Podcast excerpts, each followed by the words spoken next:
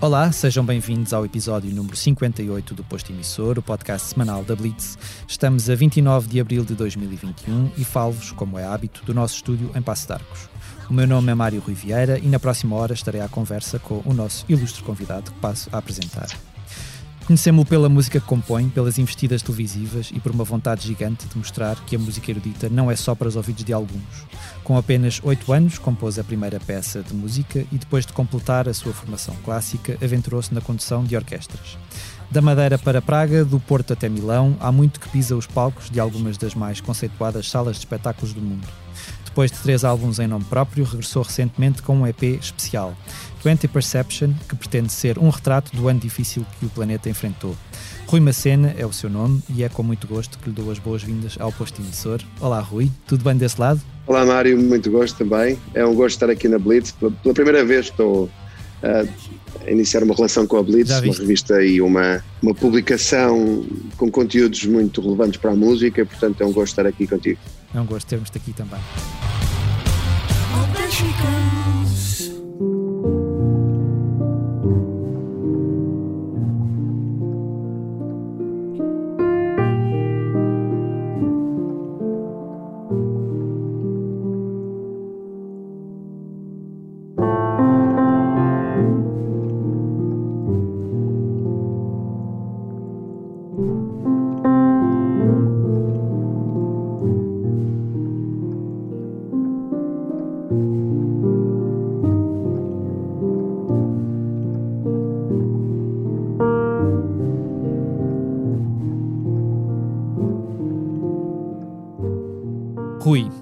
Comecemos com o 20 Perception, uh, que, que, eu acho que de alguma forma despacha este ano fatídico 2020 em, em menos de 20 minutos. tu encaraste este disco como um desabafo ou como um bálsamo para os teus ouvintes? Para as pessoas que gostam da tua música? Isso é, um bom, é, um bom, é uma boa pergunta, porque hum, eu acho que eu não pensei muito nas pessoas que gostam da minha música, uh, pensei em ser capaz de ultrapassar esta pandemia eh, criativamente. Pensei em ser capaz de me mobilizar o suficiente para conseguir compor, porque durante muitos meses uh, fiquei completamente atordoado, uh, incapaz de ouvir música, incapaz de produzir qualquer conteúdo que não fosse tratar da minha casa, tratar da proteção, viver em prudência e por aí fora. E, portanto, saber o mundo doente também me complicou a vida e complicou a minha própria vida. E então eu acho que isso para mim foi numa altura em que eu tinha, inclusivamente, já um disco praticamente pronto, com cerca de 15 faixas. Eu de repente ouço aquele disco e, e percebo que aquele disco que eu tinha pronto não tinha nada a ver com que, com o que o autora me dizia. E então eu eh, resolvo empreender uma mudança eh, na forma como eu tentando retratar a forma como eu estava a ver o mundo naquela altura. Uhum.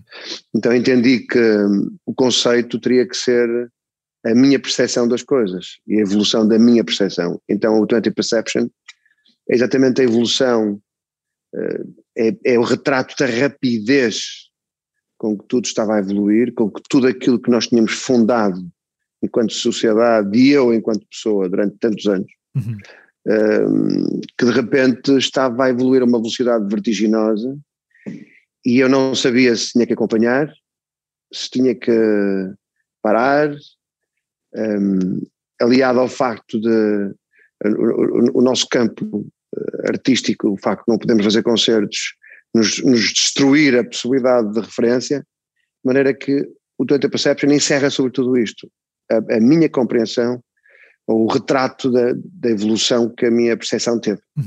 E esse, esse, espaço mental para conseguir, eu não sei como é, que, como é que tu és em termos de inspiração, se é uma coisa que, que trabalhas constantemente e que, e que, e que surge em alturas eh, inesperadas, como, como é que foi chegares a este espaço mental para conseguires uh, dedicar-te novamente à música? Estavas a dizer que foi, que foi uhum. complicado. Uhum. Foi um trabalho, tiveste de trabalhar nisso ou de repente uh, surgiu-te ali uma, uma, um, momento de inspiração para isto?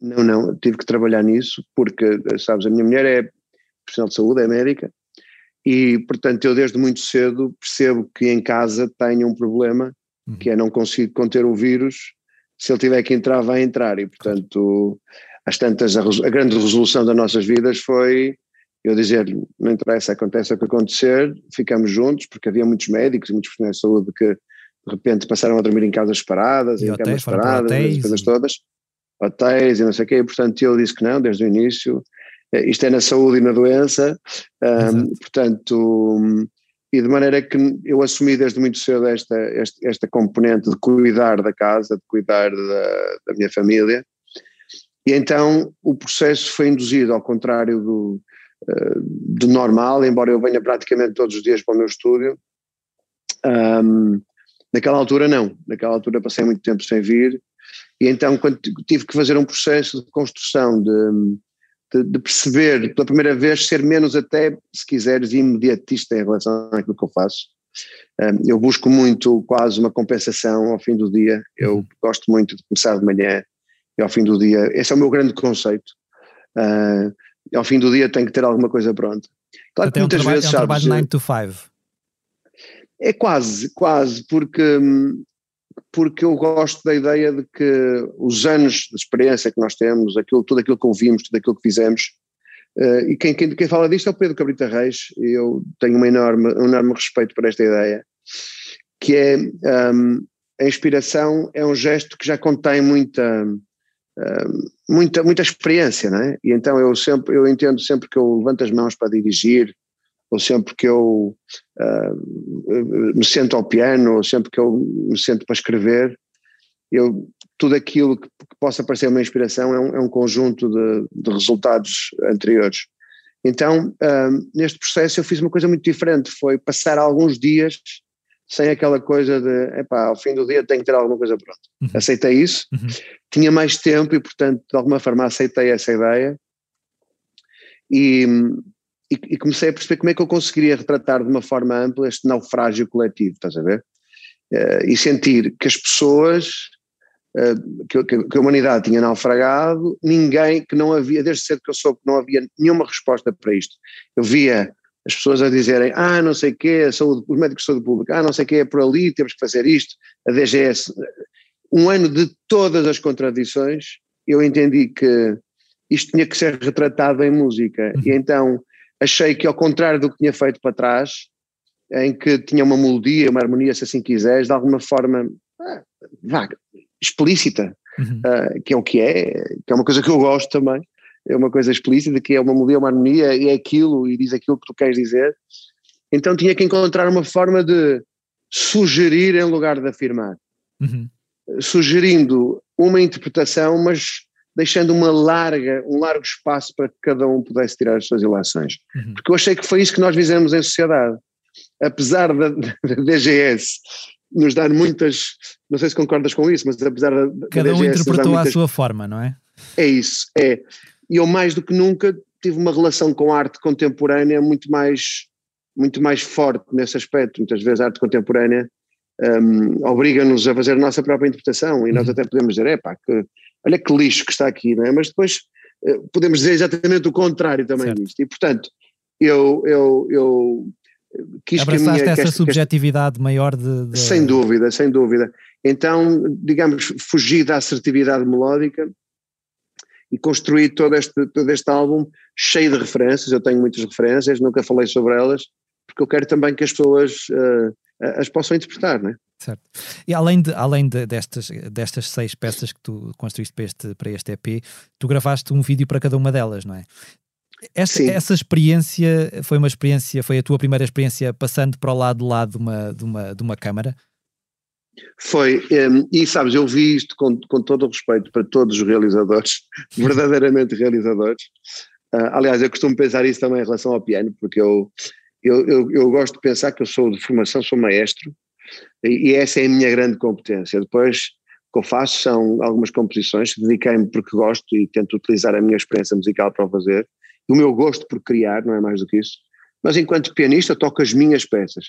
Eu diria que atrás de uma câmara eu faço uh, uma coisa absolutamente banal para mim, mas que é uh, tentar captar o meu olhar, porque eu senti que naquela altura, como é que eu iria explicar a alguém, uh, olha, agora é isto, agora é aquilo, estou a ver isto. Não, eu, eu achei que a, a, a, visão mais autêntica seria a minha, seria a de a mostrar os meus caminhos daquele tempo num, em lugares muito isolados já, muito perto aqui do meu estúdio, uh, no Endless, por exemplo, tem lugares que, a que eu vou regularmente, mas até aqueles lugares eu os vi de forma diferente, percebes? Eu vi, olhei para a espuma do mar e aquilo tinha ali algumas, alguns significados, olhei para a paisagem, às vezes uma, umas nuvens carregadas com uma imensidão de espaço entre mar e terra, mas de repente começas a atribuir uns significados, estás cheio de tempo. Sim, sim, sim, tens tempo a pensar sobre tudo o que te aparece à frente, não é?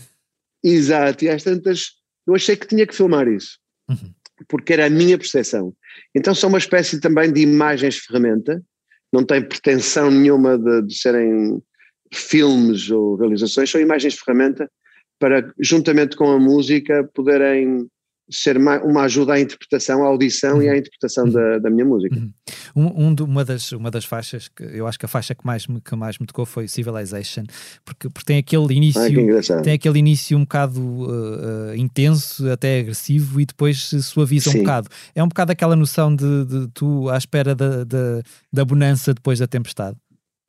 É engraçado essa visão, e é mesmo, eu acho que pode ser bem por aí, porque aquela, sabes que aquilo é um piano com distorção, aquilo não é uma sim, guitarra sim, com distorção. Sim, sim, sim. Aquilo é a distorção, a distorção para mim que, uh, que começa, que vem de longe, uh, faço ali umas, umas brincadeiras nas panorâmicas e portanto vem de longe, vem lá do fundo e, e, e que vai chegando de perto, até que de repente alguma, há de haver um momento em que vem essa bonança, sabes, em que uhum. vem, uh, e eu acredito que ela está para chegar, um, e, portanto, mas é isso mesmo, é. E é uma civilização também, não sei se, se conseguiste ver o vídeo, é um vídeo ligado a, entre o analógico e o digital. Uhum. E este disco também para mim é muito isso, sabes que eu durante este tempo da pandemia estudei produção musical, entusiasmei-me por isso e fui eu que produzi este próprio disco também, o que é, o que é um significativo passo para mim, uhum. um, é encontrar mais uma ferramenta para me expressar, não é?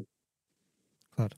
E essa, essa questão da, da, da bonança depois da tempestade, eu sempre olhei para ti como uma pessoa otimista e positiva. Corrijo-me se estiver enganado, mas é uma coisa que tu sentes eh, que, que te acompanha desde sempre? Ou, ou, não, ou não olhas Sim. para ti dessa forma? Eu, hum, às vezes cá dentro vejo dificuldades, não é? Mas no geral hum, gosto de não ter muita lucidez.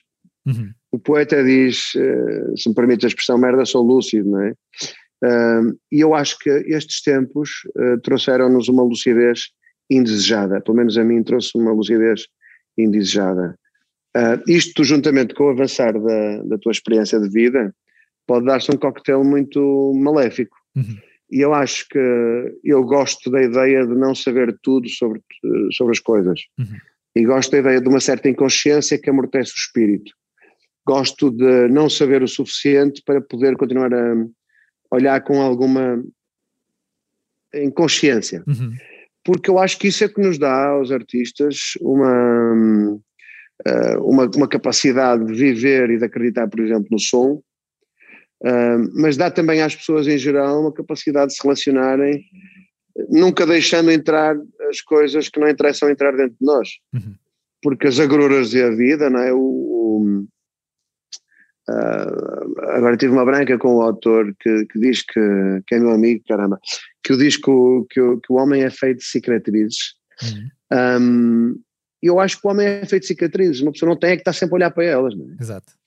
E, uh, quero me lembrar agora do autor, mas vou-te dizer. Um, e portanto, nós não temos que estar sempre a olhar para elas, e eu gosto mais quando a vida é feita sem tanta crítica, sem tanta, sem tanta análise sem tanta doença uh, consolidada, sem tanto, sem tanto, uh, sem tanta hipocondria coletiva. Porque neste momento porque é, eu acho que ela, o que neste momento é difícil, não só essa questão da hipocondria coletiva, como, como de tudo o resto. Quer dizer, basta, basta nós entrarmos na, nas redes sociais e percebermos uh, todo o mal que vai por ali, não é? Que se dissemina em comentários que, que não são. Uh, não, eu acho que estão sempre a olhar para essas cicatrizes e olham para, nossas, para as nossas cicatrizes enquanto povo, não é? Enquanto, enquanto. É isso. É complicado passar essa. continuar a manter-nos otimistas no meio disso tudo também, às vezes, não? E é exatamente isso, é por isso que eu te digo que eu, no geral, obviamente, eu não sou só um tolo não se preocupa com as, com as questões mais fundas ou com.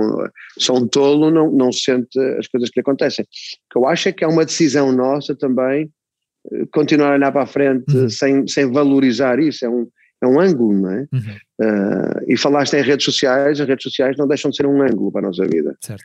As redes sociais são sempre uma forma de mostrar qualquer coisa que nós estamos a fazer, uhum. mas não que é verdade também, portanto, um, ou melhor, é, um, é, é como a beleza, é um instante. Uhum. E, e, eu, eu prefiro concentrar-me nessa, nessa ideia, porque eu sinto que sempre que eu me concentro na ideia contrária, e este período foi farto nessa, nessas, nessa, nessa, nessa, nesse caminho, como tipo fica menos positivo, fica incapaz de viver a beleza, fica eh, fica amargo, fica a achar que tudo não é confiável, e eu acho que é muito melhor o contrário, uhum.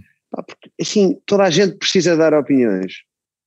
Eu acho que é melhor que, era melhor que toda a gente precisasse de construir qualquer coisa, percebes o que eu estou a dizer? Portanto, e eu, eu tenho uma frase que gosto de ter para mim, que é, eu não estou cá para observar o mundo, estou cá para o construir.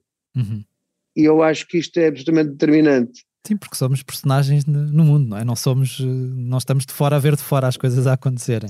É isso, é isso. É, nós estamos de fora, exatamente.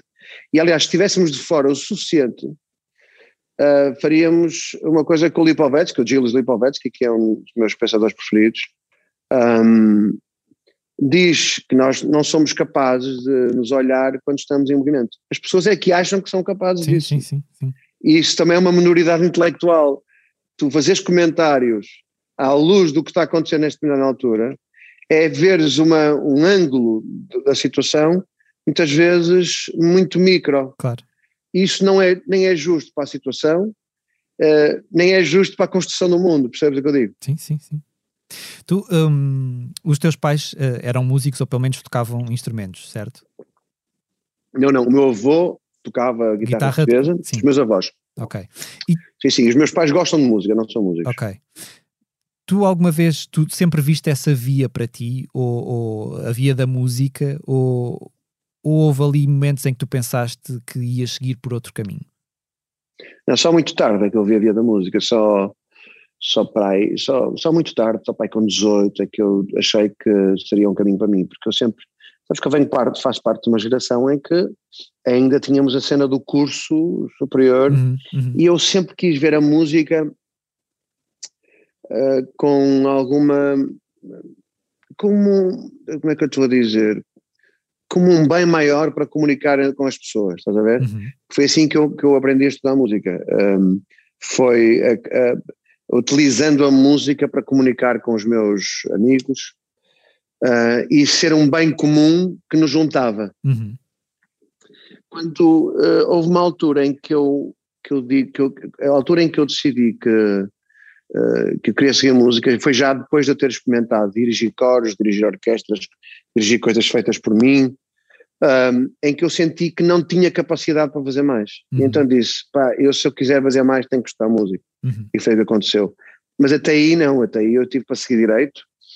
Um, e claro que seria absolutamente um erro uh, ter feito, mas uh, um erro pelo estilo de vida, por aquilo uhum. que tu percebes que, que, o estilo de vida significa para ti. Uhum. Uh, e ser músico significa poder viver com um olhar um bocadinho diferente, apesar de hoje um, isso estar muito diluído com, com aquilo que é a velocidade da que a sociedade funciona, com um, com uma data de coisas que de alguma forma nos escortejam um pouco a liberdade. Uhum.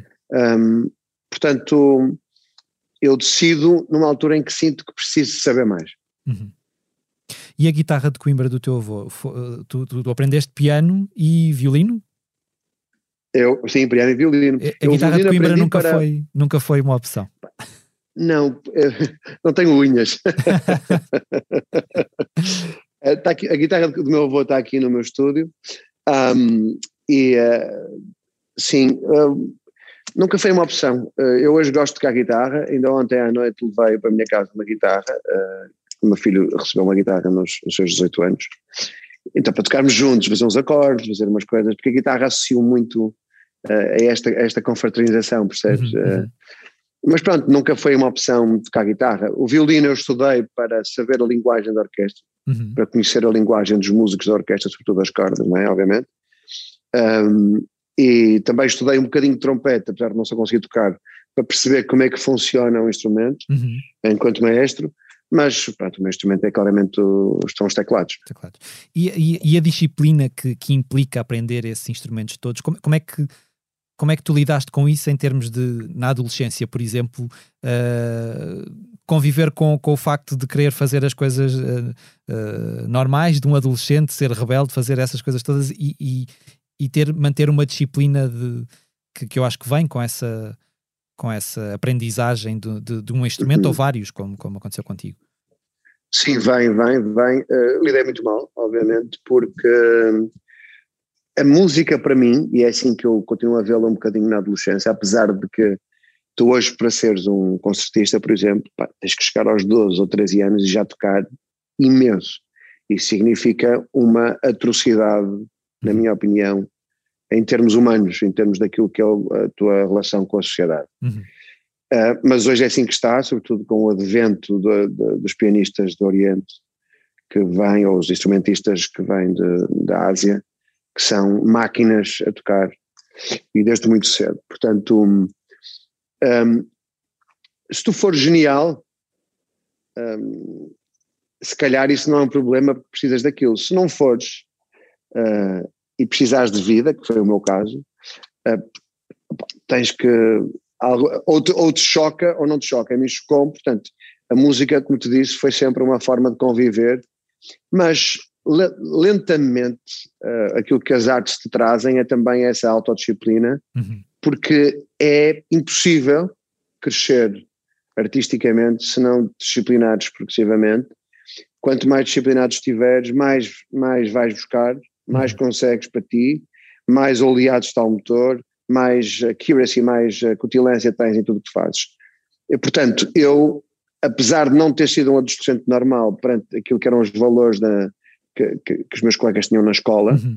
e eu não ouvia aquilo que eles ouviam, por exemplo, um, eu também não, não era um tipo absolutamente disciplinado. Uh, eu sempre fui um bocadinho contra as correntes, sabes? Uhum. Desde, uhum. desde muito, muito criança. Aconteceu-me isso também quando fiz o meu curso superior de direção de orquestra. Também tive bastantes choques com o meu professor, de direção de orquestra, como tive sempre ao longo do caminho todo, porque eu sempre gostei de tocar aquilo que eu gostava de tocar. Okay. E tu sabes que na altura eu lembro de fazer um exame no conservatório, há muitos anos atrás, o exame, sabes, do quinto ano de piano, e estar a aquecer a fazer uma escala de blues, e alguém me viu dizer que não podia estar a tocar aquilo ali, atenção. Uh, parece mentira, uh, mas era, é cultural, não é? É cultural. E, portanto, repara que a música clássica ainda continua, um, continua com alguns preconceitos uhum uh, em relação a algumas coisas, porque no fundo é uma forma de se defender. Uhum. Como tem todas as áreas claro, da claro, vida. Claro. Uh, há um perfeccionismo, não é? De... Eu, há um perfeccionismo, há uma necessidade de contextualizar tudo aquilo que se faz, e é verdade que é necessário, a arte e o seu contexto, Ortega HC, um, mas uh, eu vejo toda a música e vejo, sobretudo a música, eu podia te falar de todas as disciplinas, mas eu vejo a música e o estudo da música no caso da música, como uma ferramenta. Uhum. Eu não o vejo como um fim em si próprio. Julgo que o futuro me há de dar razão nisto. Uhum. A música e o estudo uh, de uma linguagem e o domínio dessa linguagem tem que servir, obviamente, para interpretar aquilo que são as grandes peças históricas, obviamente, sem qualquer dúvida. O grande repertório, que é fundamental conhecer porque é uma espécie de um léxico, é como conheces as grandes obras da literatura, claro. Pá, aumentas o teu léxico, percebes coisas sobre a humanidade, percebes uh, as grandes obras da humanidade, fundamental ter isso, conhecer o passado para termos um futuro melhor, uh, não é? Portanto, um, fundamental, mas uh, não deixa de ser uma ferramenta. E eu acho que para mim eu vejo toda a minha formação como ferramenta. É igual ter feito um. Pá, deixa-me lá posicionar isso. Eu fiz um curso superior de direção da orquestra e agora fiz, por exemplo, um curso numa universidade americana de produção musical. Terminei o curso de produção musical. Obviamente, pronto, que tem, são áreas diferentes, mas tudo são ferramentas. E eu, conjugando uma com a outra, posso obter resultados, se calhar, uh, que são muito diferentes do que uma pessoa que estudou uh, outra coisa qualquer, percebes? Uhum, uhum. Portanto, eu acho que o mundo está muito mais para aí, para vermos isso como ferramenta, do que um fim em si próprio. Uhum. Agora, voltando um pouco atrás, estavas a, dizer há pouco que, que se calhar na, não ouvias as mesmas coisas que os teus colegas ou que, ou que os teus amigos. Uh, como é, que, como é que lidavas com isso? Porque temos aquela, um bocado aquela ideia que, que o Riveloso diz de não ouvirmos a mesma canção, não é? Parece que nos separa quando não ouvimos as mesmas músicas, o mesmo tipo de música. Como é que lidavas com isso e os teus amigos lidavam com essa, com essa porque, porque na verdade na adolescência é uma coisa muito importante. Ouvimos as mesmas é músicas, termos é. os mesmos gostos. Como é que se lida com é. isso? uh, eu, eu, eu basicamente, a minha vida na escola não dependia disso, porque eu não adorava a escola, uhum. adorava a escola de música. Ok. E portanto, na escola de música não havia esse problema, porque claro. todos tínhamos as mesmas músicas. Claro e as mesmas canções. Na escola eu lembro de ouvir falar de grupos, lá, tipo Swede e não sei o quê, um, ACDC, Sex Pistols, uh, coisas que na altura estavam ali abrir. E dos únicos grupos que me lembro da adolescência e que marcaram, digamos, são os chutos e, e os. Um, na altura, chutos, pesticida e um, GNR. Uhum. Portanto, são, são, digamos, é o som que marca ali a, a, a, minha adolescência, mas tudo que eram grupos estrangeiros que na altura se ouvia imenso, uhum. opa, eu não conhecia nada. Uh, ainda hoje, se queres que eu te diga, não, não conheço.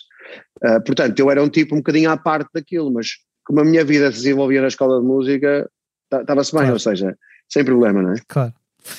Um, tu, uh, sempre essa, essa abertura que tu tens relativamente à música, já trabalhaste com os da Weasel, uh, trabalhaste uhum. com, com, até com o Rui Veloso e o Jorge Palma, Uh, como é sim, que sim. tu não acreditas na cisão entre o que é clássico e o que é popular?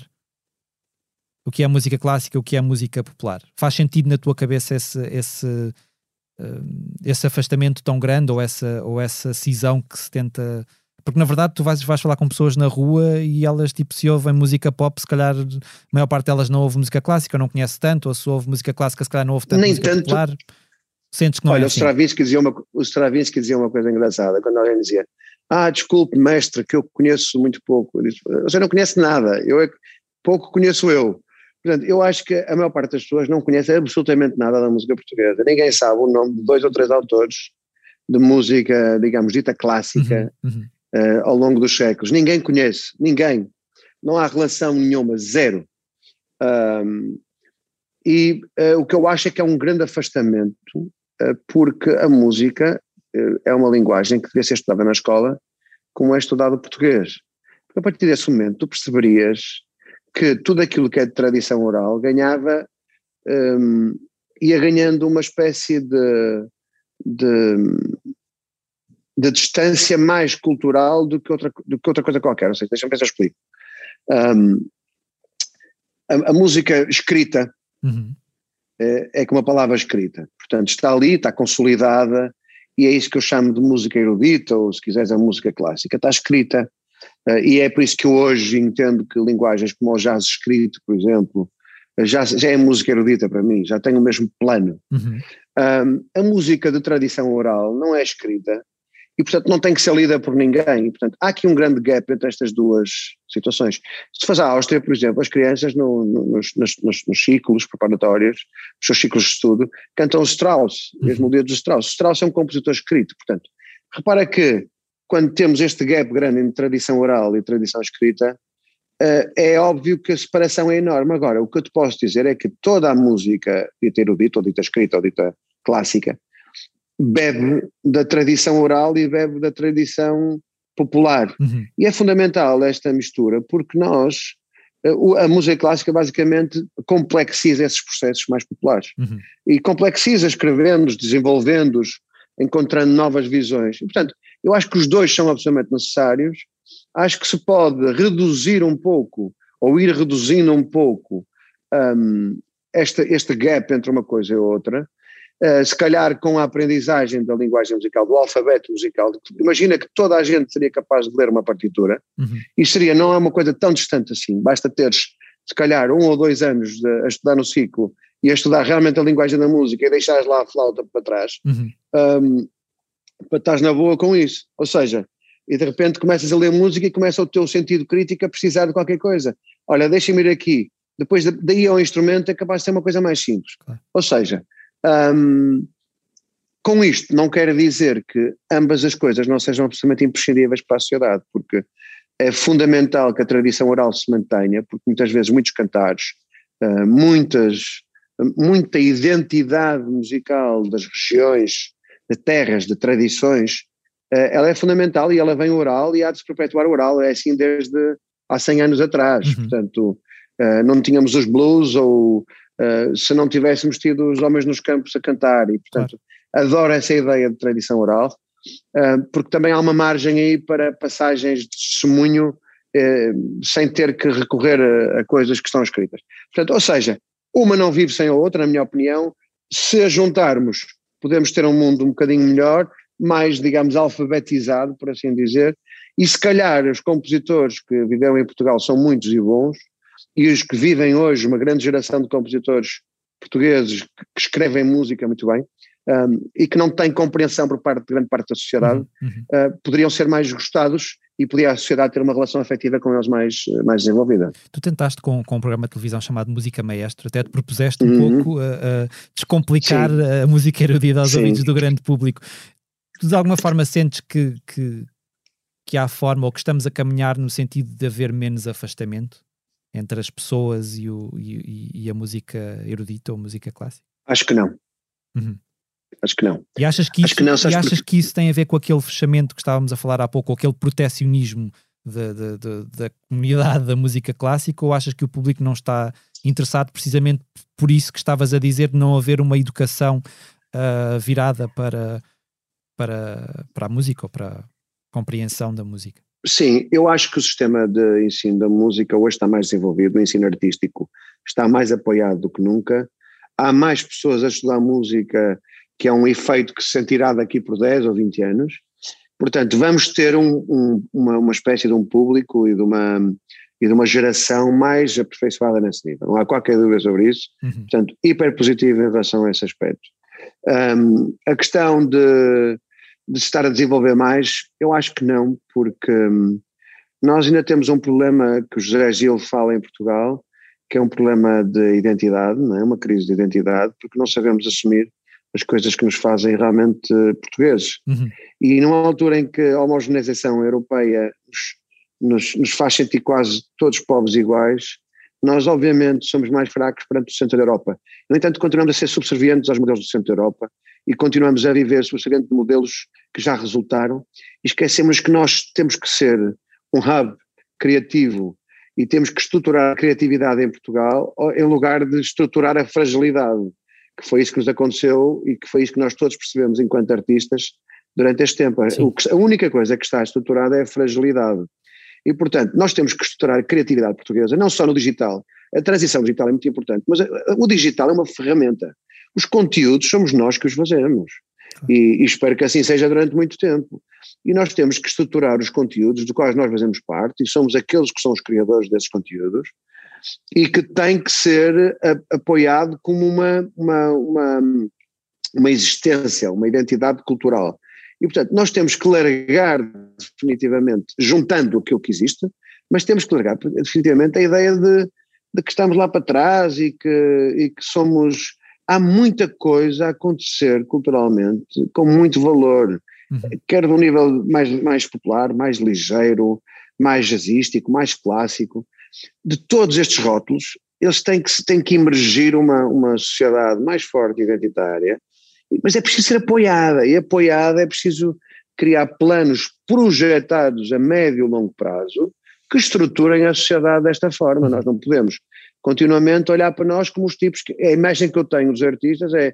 São os tipos que, quando é preciso uma inauguração, alguém lá vai fazer uma inauguração. Portanto, nós temos que sair definitivamente desta coisa e emancipar aquilo que é a identidade. Portanto, os nossos modelos, inclusivamente de, de, de, de existência, estão muito ligados na, na, questão artística, muito ligados ao centro da Europa. E, portanto, enquanto for assim, enquanto quisermos competir com, com estruturas altamente desenvolvidas, com 200 e 300 anos de história, com compositores a viverem lá, com as pessoas a cantarem aquilo nas escolas, estamos perdidos. Portanto, nós temos é que fazer o nosso modelo. Caminho, e o nosso caminho, certo.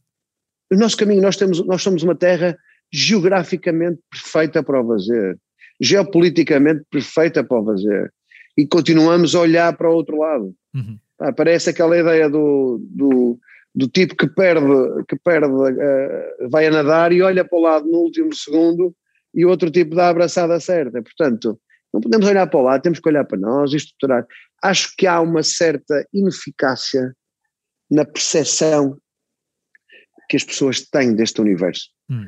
Um, isto vem por muitas razões, mas pá, temos que nos unir para, para construir um universo identitário português. Uhum. Há pouco falavas dos, falavas dos chutos e dos, e dos pesticidas.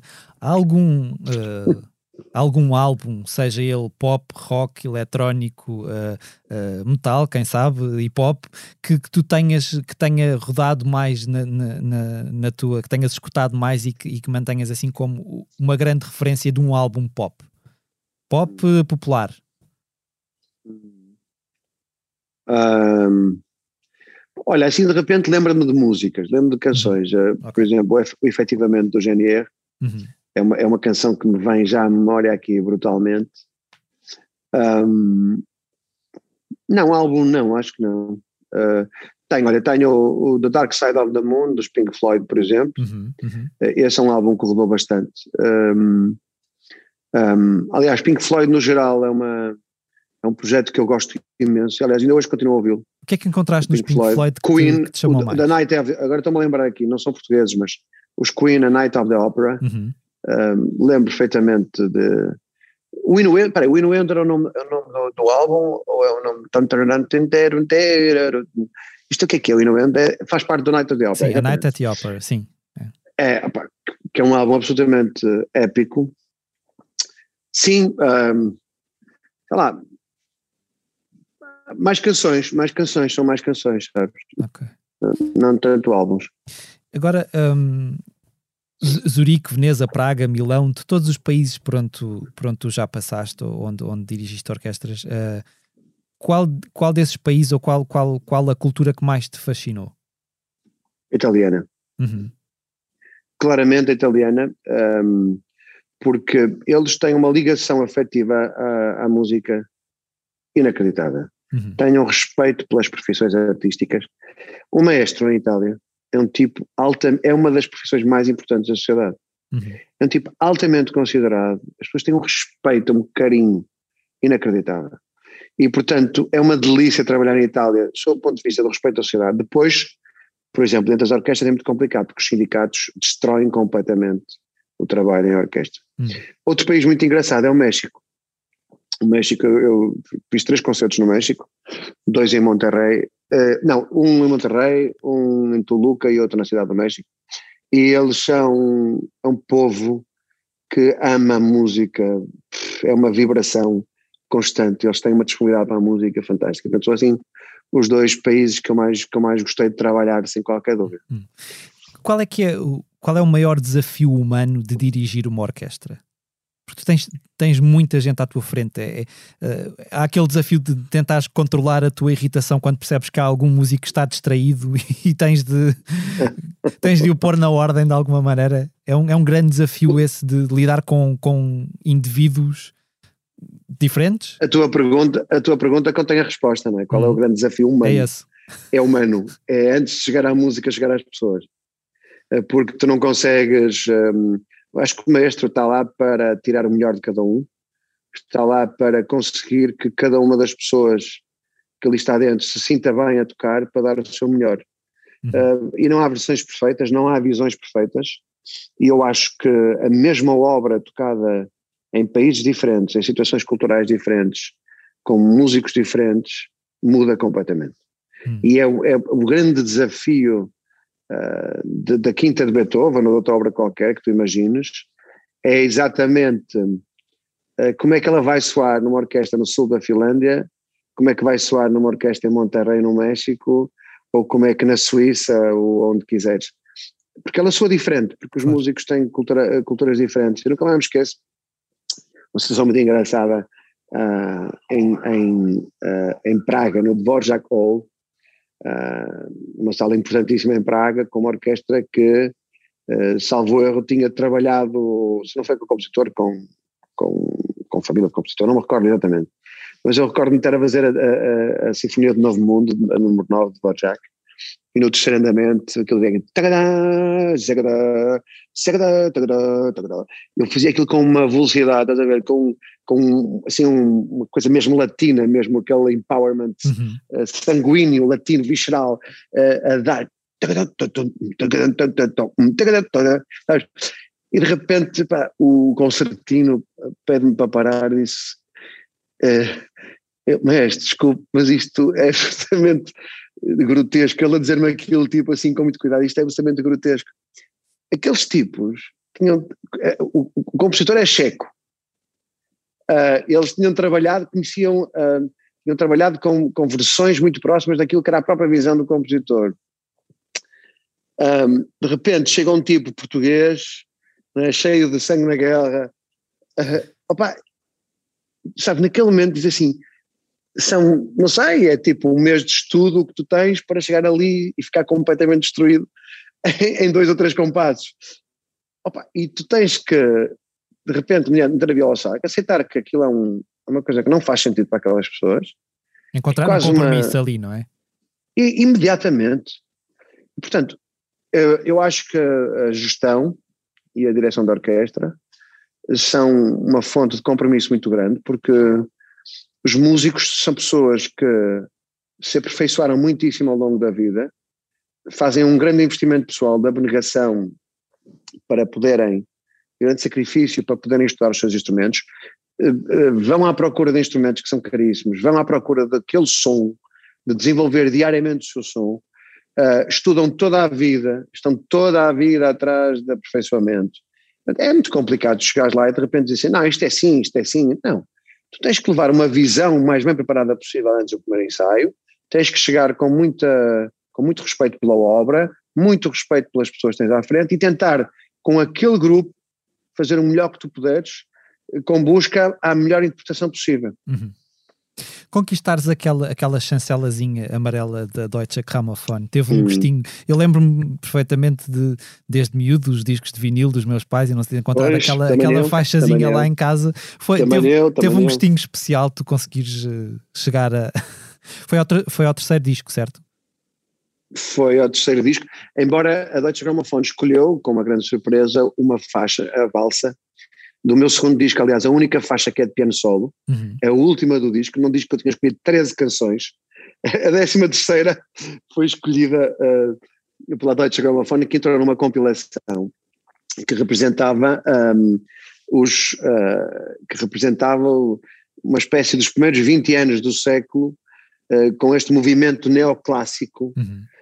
em que juntou compositores como Steve Reich, como Philip Glass, do Vicanal, e, pá, e de repente quando te vês ali, assim, fogo, pá, as estranhas, não é? Aquilo é uma coisa estranha, porque da mesma forma que tu vias, eu também via, aliás, eu comecei a estudar e eu ia comprar os discos todos na Deutsche Grammophon, porque além da tecnologia digital ser muito pioneira, o DVD, uhum. um, uh, uh, eles, eles, tinham um arquivo e um acervo impressionante, uh, todos os grandes compositores e grandes intérpretes do século XX, portanto, Pá, quando aquilo receber, obviamente, primeiro não acreditas, depois no segundo, no terceiro disco, quando aquilo acontece também, eu fico super contente e percebi que eu tinha feito também ali um esforço de fusão sonora e que eles estavam a premiar de alguma forma isso. Uhum. Ah, pronto, e muito menos neste último EP, eh, que é um EP produzido por mim, eu disse assim, pronto, pá, estava disponível já para não estar sequer ligado, porque eu não faço as coisas para a Deutsche Grammophon, claro. eu acho que as, eti as etiquetas uh, acontecem porque nós também lhes damos alguma coisa, claro, não é? Claro, Nós, claro. É, portanto, não é, não é unilateral. Mas fico muito contente porque, sobretudo, porque a, a, amplia a possibilidade dos meus discos serem ouvidos no, no, noutras partes do mundo uh, e também uh, há um reconhecimento da qualidade do que eu estou a fazer e isso, obviamente, uh, que me deixa muito feliz, não é? Agora uma, uma pergunta para, para, para destabilizar aqui um bocado a conversa. Há uns anos tu, tu partilhaste o painel de júri de um, de um programa de talentos televisivo com o Pedro Tochas. Quem é que roubou o penteado a quem? Opa, olha, isso é muito boa a pergunta. Uh, por acaso, sabes que eu, eu tinha visto Tochas e disse-lhe a primeira vez, não o conhecia lá num, num, num programa, naquele programa, no anúncio das Freeze. Sim. Um, mas felizmente nós não temos muito a ver um com o outro. Um, respeito muito as artes que ele, que ele tem uh, e pronto, mas não temos muito a ver um com o outro, nem com o penteado. falando, de, falando de programas de talentos, tu uh, tens curiosidade em acompanhar, por exemplo, o Festival da Canção? Ou é uma coisa que não te diz grande coisa? Olha, o Nuno Galopim, uh, que é uma pessoa que eu gosto muito, uh, tem feito um excelente trabalho e, portanto, ele este ano até me. Uh, nem, nem, se calhar isso é uma confiança, nem vou dizer isto, mas, mas basicamente acompanhei este ano porque fui jurado do, do festival. E, portanto, é essa a minha curiosidade, fui jurado e, portanto, fui ver. De resto, não tenho uma especial curiosidade. Ao longo, do, ao longo de, de, vários anos, tu apresentaste também um programa de conversas no, no Porto Canal, Nota Alta, no qual recebeste Sim. convidados de, das mais diversas áreas.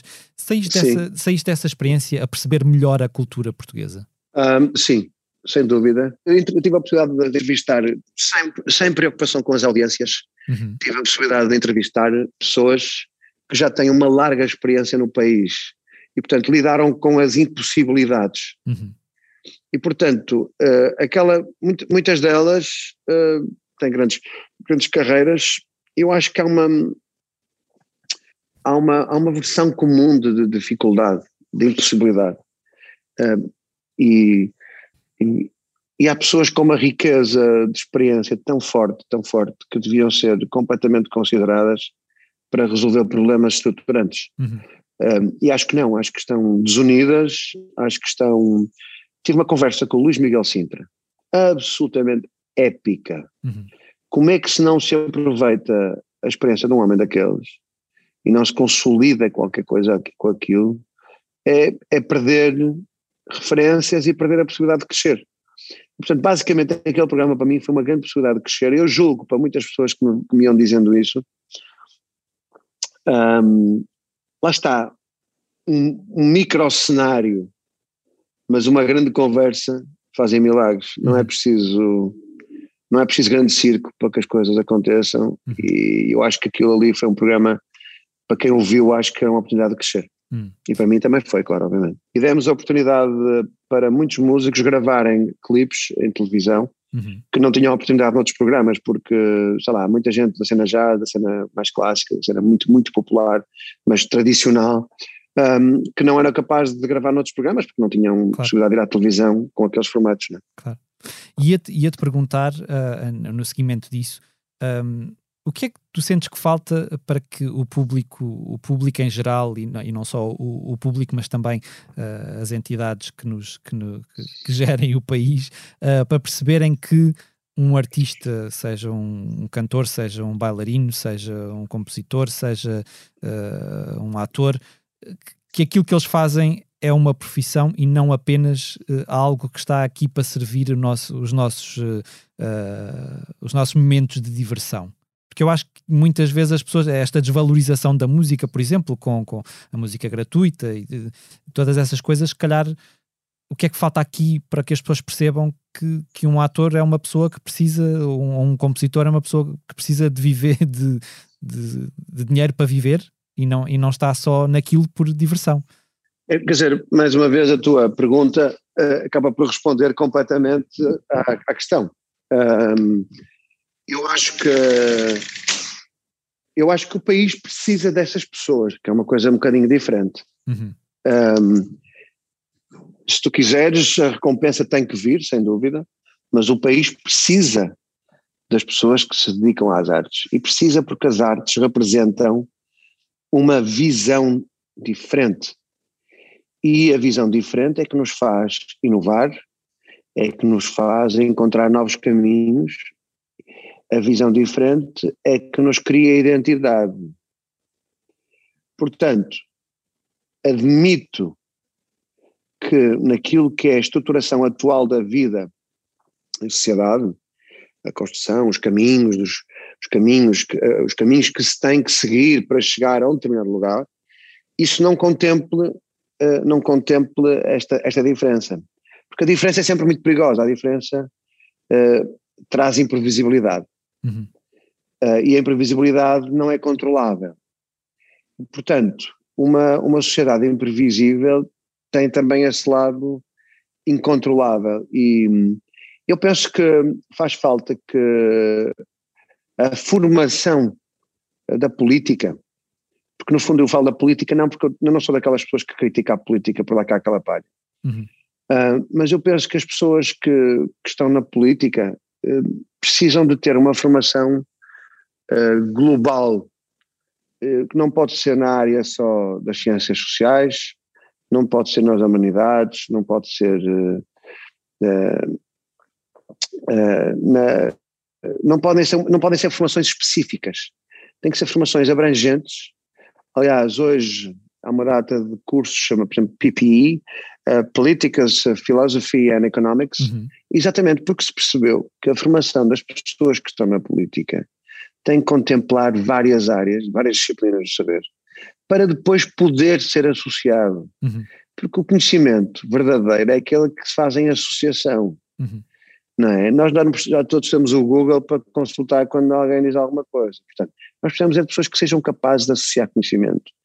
E qualquer pessoa capaz de associar conhecimento percebe que, por exemplo, disciplinas como a filosofia ou a estética são fundamentais à relativização das coisas e à compreensão de outras. Uhum.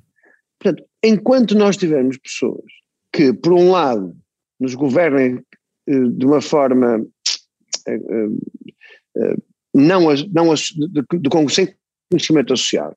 Enquanto tivermos uma população base, a base da pirâmide, que seja muito, como é que eu vou dizer, que seja básica, uhum. uh, básica porque não é capaz de associar a importância das coisas, que as coisas têm para um lado ou para o outro, nós não conseguimos, nem eles conseguem governar, nem nós conseguimos ser governados. Portanto, uhum. nós temos que criar uh, eu não, sei se me consegui explicar, mas temos, que, temos que criar modelos da. Eu penso que isto parte pela escola, parte pela escola. Uhum. Uh, eu li no outro dia uma coisa muito engraçada uh, e que acontece em nossas casas com os nossos filhos. eu já sei tudo. Os professores têm que ser capazes de dizer às pessoas, os professores têm que ser capazes de mostrar que não sabem tudo, porque isso não existe, é um conceito que não existe. Uh, os alunos têm que ser capazes de perceber que não sabem tudo porque isso é um conceito que não existe. Uhum.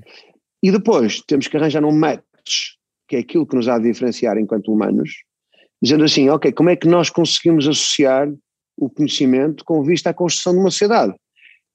Pá, talvez a escola aqui seja uma, uma forma sim, sim, sim. De, de construir uh, pensamento, porque também não podemos estar a culpar os políticos, que os políticos não são mais do que um reflexo de tudo aquilo que nós temos enquanto sociedade, não é? Ah, tem de haver Portanto, responsabilização de parte a parte, não é? As pessoas não podem culpar todos os políticos e, e, e, têm de olhar para elas não, próprias e perceber que... Não, sem dúvida, sem dúvida. Acho que a política é o único meio, é a única ferramenta para mudar a sociedade. Uhum. Ou, é, ou, é aquela que é principal porque pode decidir sobre isso. Uhum. Mas não os podemos culpar como não podemos culpar ninguém. Isto é uma é, isto é uma evolução enquanto sociedade que nós temos que, que, construir e que vem por muitas áreas, portanto, não é só a música, não é só a saúde. Por exemplo, nós agora percebemos que a saúde era muito importante. Óbvio que já a Magritte Yourcenar dizia no, eh, nas memórias de Adriano que um imperador deitado numa marquesa um, eh, é um menino, é um bebê. Sim. Portanto, toda aquela sensação de poder quando ele está doente. Desaparece ali. Uh, desaparece, portanto, exato. Ou seja, nós agora, o Bill Gates dizia, não sei quando, gosta ou não se gosta do Bill Gates, dizia há muito tempo e alertava sobre a questão das pandemias. Mas só quando uh, todos nos deitamos na Marquesa é que fomos capazes de perceber isso. Portanto, infelizmente, uh, precisamos de sentir na pele para mudar. Uh, diria que a sociedade alemã nisso tem algumas coisas interessantes, tem muitas outras que são um pouco interessantes, mas por exemplo, tu chegas a Berlim e a Berlim está constantemente em obras, uhum. está, mas está com obras que são projetadas nos próximos 25 anos. E a única coisa que eu acho, que eu acho que para tu resolver isto tudo era fazer aquilo que as universidades fazem muito bem. Eu entrevistava neste programa do Porto Canal a, a reitora da Universidade Católica, a doutora Isabel Capelou Gil, que me dizia: Não, não, Rui Maceno, olha, eu quando chego estou a tratar daquilo que foi projetado pelo anterior reitor e pela anterior, pela anterior reitoria. Começa a projetar, começamos a projetar para o futuro. Portanto, aquilo que estão a. Aquilo, grande parte daquilo, obviamente, deve ter a sua gestão diária, mas grande parte do trabalho da, da, da, do, do conceito do reitor, da reitoria é projetar, portanto, toma conta do que vai entrar. E isso faz com uma coisa que eu acho bestial, que é não, não se está sempre em modo bombeiro, uhum, uhum. não estamos sempre a apagar o fogo, estamos a, a, a conseguir… A consolidar é, alguma coisa, não é? A consolidar alguma coisa. Portanto, e eu penso que para as áreas artísticas aquilo que nós precisamos é disto, é de projetar, consolidar, projetar, consolidar, uhum. para conseguirmos chegar a um ponto de estruturação maior, não é? E contemplando a diferença. Um, penso que aqui também é muito importante e por isso é que eu digo que estas, que estas, que estas novas disciplinas que se associam, por exemplo, à economia, à filosofia, à economia, um, é engraçada porque nós precisamos de contemplar a diferença uh, em tudo. Uhum. Nós temos que aceitar que o nosso país tem uh, pessoas de carisma, no caso da música, uh, tem música mais popular e temos que respeitar tem música menos popular, tem música de nichos, tem música jazz, tem música clara. E tudo isto é belo pela diversidade. E eu assisto a muita gente a criticar com muita facilidade uhum. uh, todos os outros e nós temos que, temos que nos revoltar é contra isso. Uhum.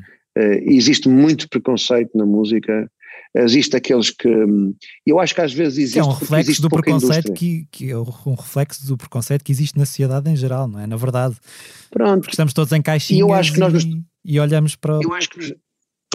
Sim, é verdade. E acho que nos tínhamos que preocupar mais, que é uma das grandes minhas preocupações, em criar indústria. Um, mais do que andar aqui a falar uns dos outros e, e falar de virtuosismos e de simplicidades. E eu penso que todos nós somos virtuosos porque somos diferentes. Um, e sendo, sendo capazes de ser diferentes, somos virtuosos por isso. Um, e penso que contemplar essa diferença em sermos pessoas construtivas e não pessoas que atingem os outros naquilo que é a sua forma. E eu sei, porque eu, tal como muita gente que se expõe, está sempre sujeita a, a, a, a ser criticado e não há problema nenhum nisso, aceito tranquilamente isso. Mas, uh, mas penso que nós temos que nos preocupar em construir uma indústria nas artes que contemple a diferença, mas que seja uma indústria, porque só uma indústria é capaz de sobreviver. Uhum. E nós não nos podemos contentar em ter trabalhos uh, e durante o dia e à noite vamos tocar e portanto somos os músicos, uhum. porque assim, no tempo do Fernando Pessoa eu percebo que ele quisesse ser um empregado de escritório para poder ter liberdade na sua arte, mas eu acho que estamos no tempo de podermos ser artistas a tempo inteiro, eu, eu felizmente sou, mas de podermos ser artistas a tempo inteiro, mas para isso temos que criar uma indústria. E a indústria não pode ser só o público, tem que ser o público e o privado. E eu penso que o público neste momento, e isso aconteceu na pandemia, houve uma grande, grande desproteção do privado. Uhum.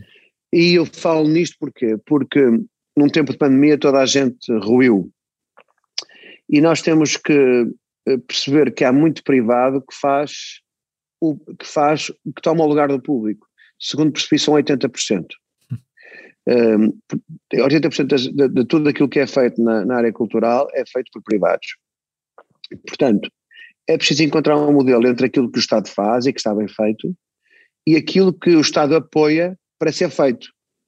E, portanto, eu penso que, à semelhança do que acontece na saúde e de muitas outras coisas, e enfim, que se encontrem os melhores modelos, aqui não defendo nenhum modelo, isso é para quem sabe, mas penso que temos que suportar um bocadinho para isto em conjunto se tornar uma indústria, para em conjunto conseguirmos uh, fazer vida uh, uhum. de, quem, de quem cria, de quem está ligado aos conteúdos culturais e de quem está criado à existência e à, e, a, e à, à existência e à criação de identidade para o país. Uhum. Agora falaste de indústria e, e, e tu recentemente atingiste um, um, marco importante, ultrapassaste um meio milhão de ouvintes mensais no Spotify. Uhum. Uh, há, uma, há uma ampla discussão neste momento sobre aquilo que os, que os artistas recebem de, de parte das, das plataformas de, de streaming. Uh, este, este meio milhão de ouvintes mensais dá-te para uma viagem de avião ou tens de contentar com o Uber? Olha, se queres que eu seja, eu acho, eu acho que tenho que me contentar para o Uber mas queres que eu te diga? Eu nem sei exatamente, eu acho que é tão irrelevante que eu nem sei exatamente. Uhum. Um, acho que, que ao, ao, fim de um milhão de audições já recebes uma quantia, uma, uma, uma quantia enfim, considerável, mas muito pouco considerável para aquilo que é o esforço que é necessário para chegar a ter um milhão de. A maior parte das pessoas nunca chega na vida pois. a ter um milhão de audições, ou um milhão de ouvintes, e portanto. Um, eu diria que isto vai ser um mercado obrigatoriamente tem que ser regulado e fortemente regulado, com uh, o campo de jogo a, a, a, descer para os artistas, porque os artistas deixaram de vender discos. Uh, a única fonte de receitas que têm é basicamente além dos direitos de autor, que nesse aspecto eu tenho que emancipar, e gostava de dizer isto com uma declaração muito forte e de peso, a SPA é um grande, e a GDA também, um, são grandes modelos de apoio uhum. aos, aos criadores e aos intérpretes. Um, a honra lhes seja feita que são instituições que funcionam bem e que são um forte apoio à dignidade da profissão devo dizer que é um grande apoio na minha cabeça à dignidade da minha profissão. Hum. Enquanto autor, eu sinto-me altamente protegido por existir uma SPA em Portugal. Este modelo vai ter que se aperfeiçoar rapidamente, porque com o áudio a crescer, e atenção que é preciso dizer isto, nunca o áudio teve tão estimulado como está hoje com as plataformas de streaming. Mas uh, o dinheiro vai para eles. Uhum. Portanto, nós precisamos de que as, este, a regulação do digital seja feita rapidamente, de forma a que a nossa presença no digital nos permita uh, tirar rendimento daí um, ehm, e viver disso, obviamente, porque, porque é a nossa profissão. Há quanto tempo é que tu estás sem pisar um palco? Olha, um, ehm, com a minha música Estou desde novembro uhum. Do ano passado. E tu, eh, uma coisa, obviamente que isso tem efeitos uh, importantes na, tem muitos efeitos. nas tuas finanças, mas eu queria te perguntar: há efeitos psicológicos disso? Tu sentes. Uhum. Uh, sentes que de, de, alguma forma esse, esse afastamento dos palcos te, te, sei lá, destabilizou de alguma, de alguma forma? Estabilizou, claro que sim. Sabes que a regulação que tu tens física, um, eu, eu até te falo, gostava de falar em nome de muitas pessoas com quem falo, muitos colegas, uhum. Eh, que eu acho que é mais isto, menos um caso individual, mais um caso coletivo.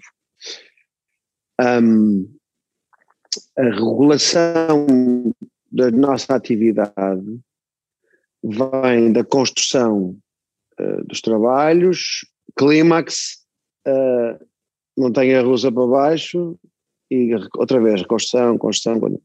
E a moderação de tudo aquilo que fazes na vida vem daí. Portanto, quando tu vais ao palco, legitimas a tua existência, uh, percebes que está tudo bem e depois segues viagem. Uhum. Quando tu não vais ao palco, é como se te falhasse a possibilidade de existires. Porque, um, a não ser para aquelas pessoas que não são, pronto, músicos a tempo inteiro ou que são professores, e portanto a sua atividade é, é dar aulas, para aqueles que vivem do palco, que é o meu caso, que vivem exclusivamente do palco, um, essa, essa, essa, regulação quase hormonal, não sei se vou dizer uma, uma barbaridade, essa regulação do nosso sistema fisiológico vem, uh, vem daí, vem de, vais ao palco, uh, é o teu momento alto, tu legitimaste tudo aquilo que tu fizeste, ok? E estás preparado para outra coisa, podes descansar um bocadinho. Aqui não, aqui nunca podes descansar. Aqui não podes descansar porque uh, uh, não tinhas concertos, não sabias quando é que ias fazer concertos, não podias descansar porque não ganhavas dinheiro sobre isso, não podias descansar porque não sabias se estavas em forma ou não, porque os teus dedos não sabes estão em apesar de tocar todos os dias e tentares tocar e estar em forma.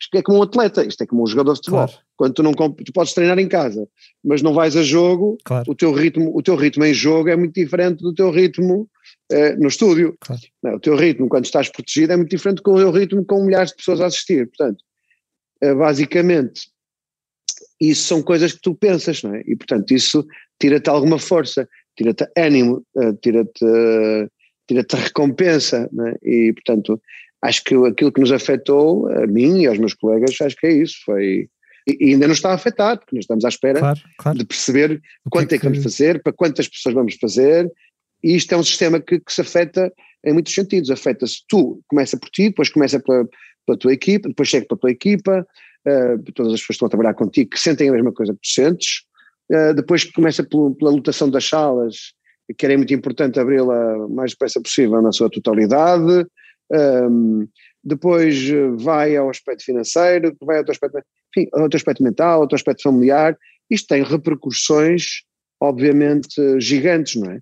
Um, e eu acho que me aguentei uh, relativamente bem porque, ah, pronto, tenho, já, tenho uma, já tenho uma pessoa com uma certa experiência, já tenho uma carreira bastante consolidada, um, tenho uma ótima estrutura familiar, uh, pronto, tenho uma cabeça que me, que me ajudou a, a conseguir uh, encontrar novas formas. Eu, uma, uma, coisa muito importante para mim nesta altura foi ter estudado. Uhum. Uh, estudei e, portanto, tive com a sensação de estar a aprender. Uhum. E, portanto, isso, isso de alguma forma preencheu um grande vazio para mim. Uh, eu tenho uma profissão também que consegui uh, ter sobretudo este mindset de aprendizagem durante o tempo todo, quer para tocar, quer para ver obras novas, quer para compor, e esse, essa ideia de construir novo acabou por me ajudar a não pensar no, no que estava a perder. Uhum, e uhum. portanto, tal como todas as mudanças, uh, se nós se nós e este se nós pensarmos no que vamos perder não conseguimos fazer mudança. E portanto uma das coisas que eu tenho em mim e que gosto em mim é exatamente a minha capacidade de, de mudar. E, uh, e portanto uh, sim e eu acho que isso é o, é o, é o que é o que é o que quando eu olho para mim é aquilo que mais me, me termina. Mesmo havendo tendo medo de perder e tenho muitas vezes medo de perder, mas a coragem de mudar é mais forte do que o medo de perder.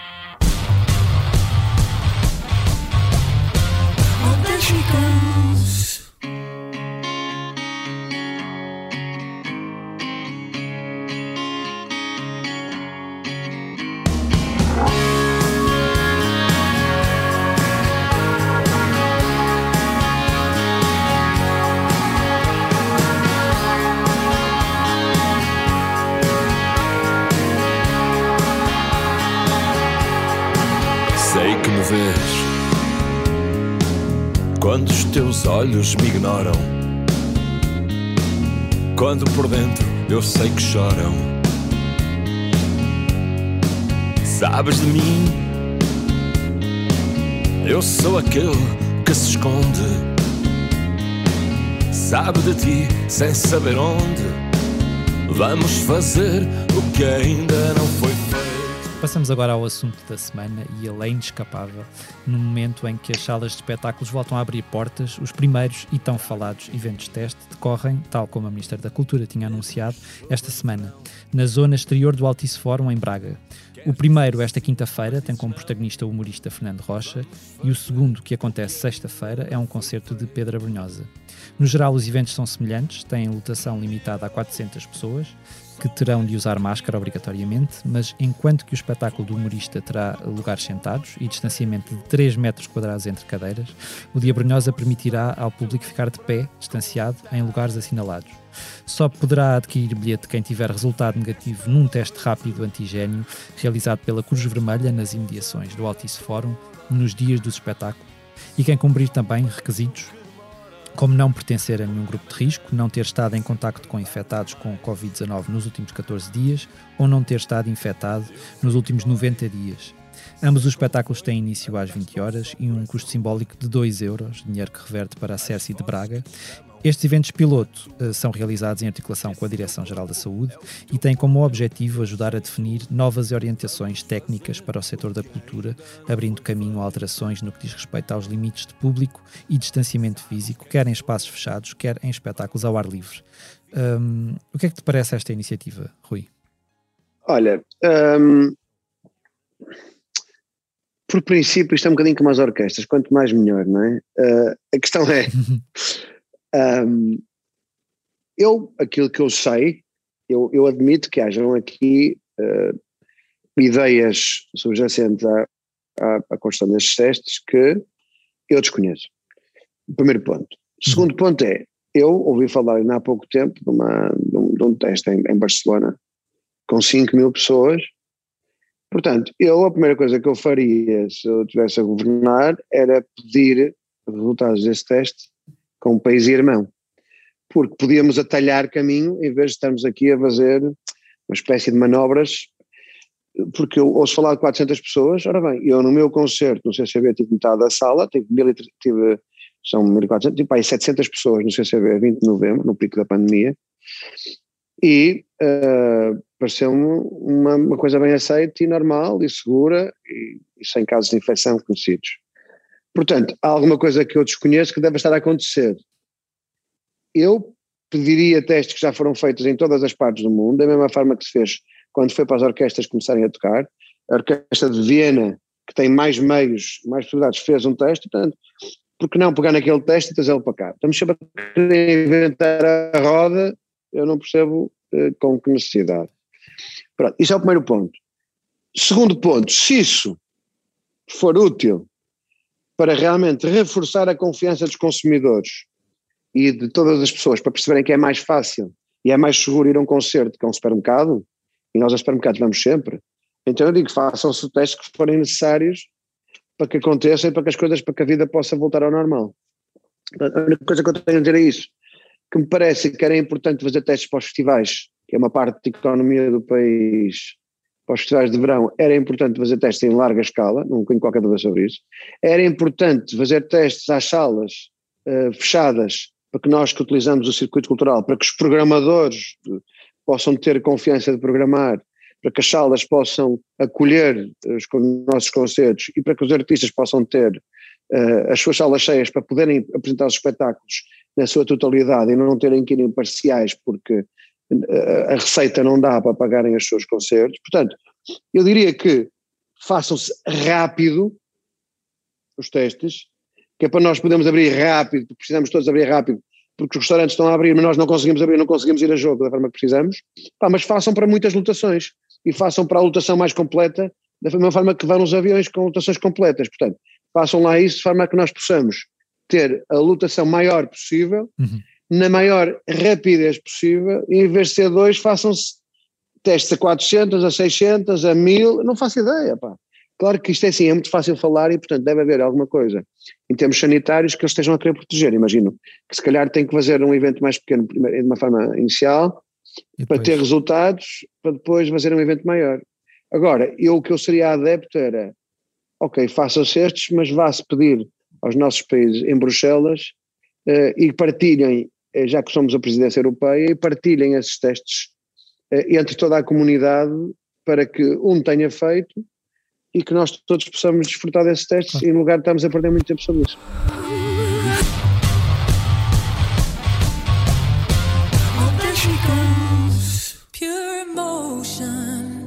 let it burn like fire. Do you yearn for a change? And I hope that you learn to never make the same mistake. Do you think about me when you're all alone? When the tide comes in, tell me where will you go? Do you think about us when you're feeling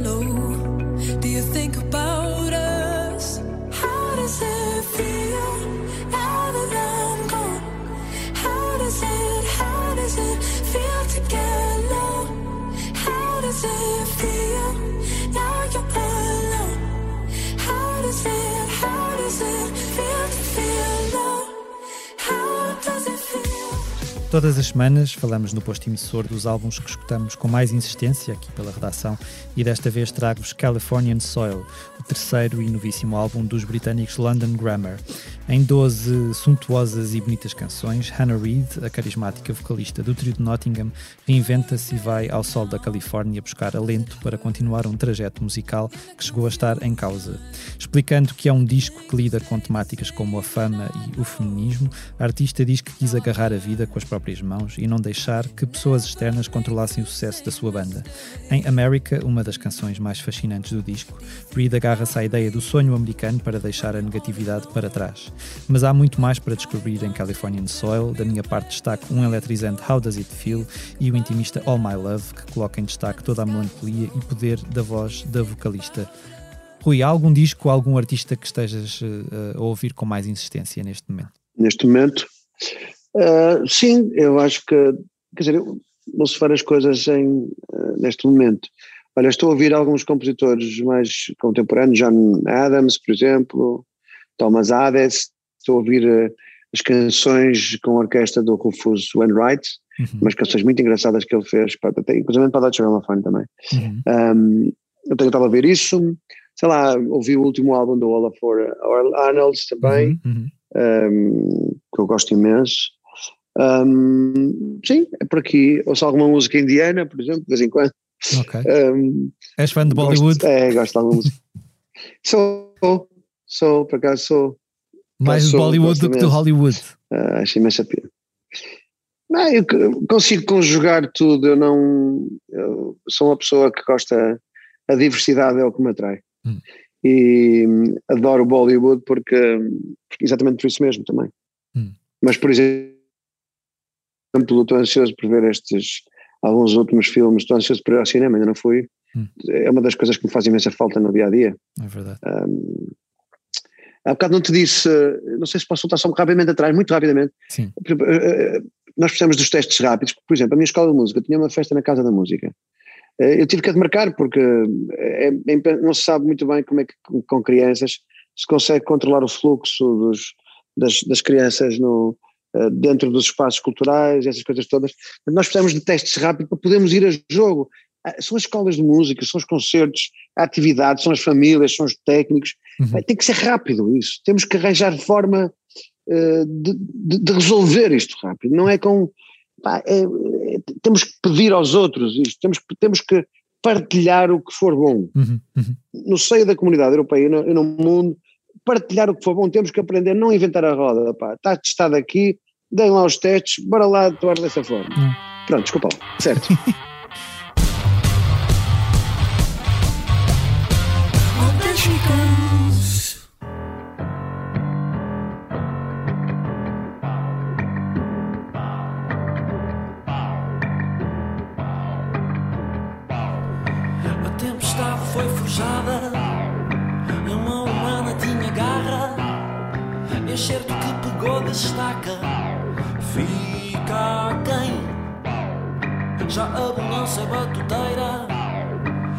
atrás da fronte baladeira traz ventos para a sementeira. Fica quem, como se não bastasse a graça, enferrujou-se o que é pertença, a traça como que te interessa. Fica quem Patrício fez-se palha, tão descarada a mão na área. Palmou fortunas, banjou glória. Fica quem? Teremos morte por salário. Depois de meses de pausa, voltamos a falar de, de concertos e temos estado, temos estado aqui a falar disso. Aqui ficam algumas sugestões para os próximos dias. Além de Pedro Brunhosa no tal evento teste em Braga, de que já falámos, destacamos o concerto de Camané e Mário Lajinha na Super Boca Arena, Pavilhão Rosa Mota, no Porto, esta quinta, 29 de abril, e o regresso dos espetáculos Deixem o Pimba em Paz, que juntam Bruno Nogueira e Manuela Azevedo dos Clã, no Coliseu do Porto, também esta quinta, e no Coliseu de Lisboa, na sexta, 30 de abril. Os GNR atuam no Teatro Municipal de Vila do Conde, também a 29 e 30 de abril, e os 4 e meia dão concertos a 30 de abril e 1 de maio na Super Boca Arena, no Porto. Já nos dias 3 e 4 de maio, Samuel Lúria leva as suas canções do pós-guerra ao Teatro Maria Matos, em Lisboa.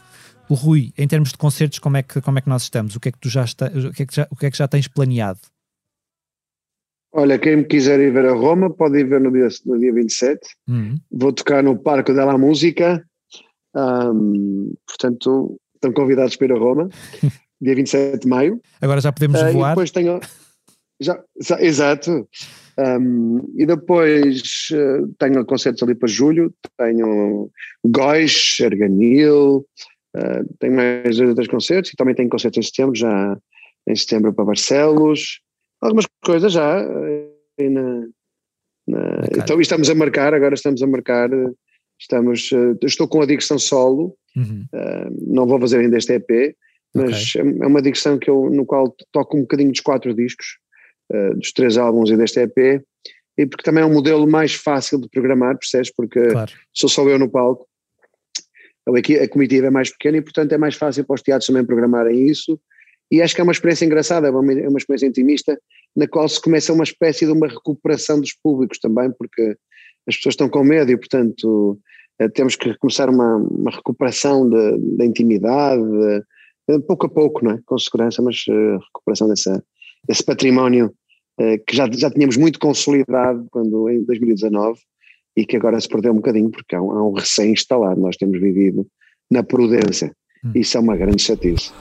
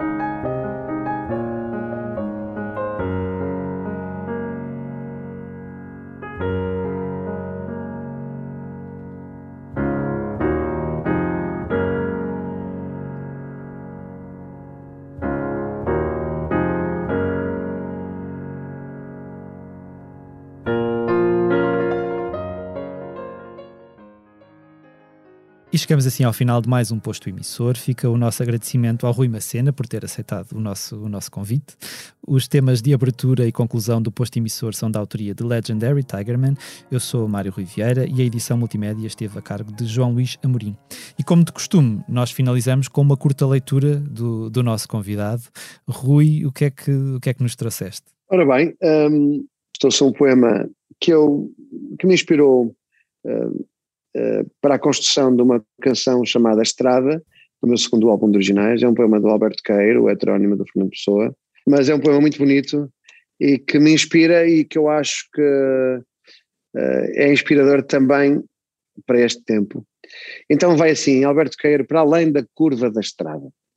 Então vai, para além da curva da estrada, talvez haja um poço e talvez um castelo. E talvez apenas a continuação da estrada. Não sei nem pergunto. Enquanto vou na estrada antes da curva, só olho para a estrada antes da curva. Porque não posso ver senão a estrada antes da curva.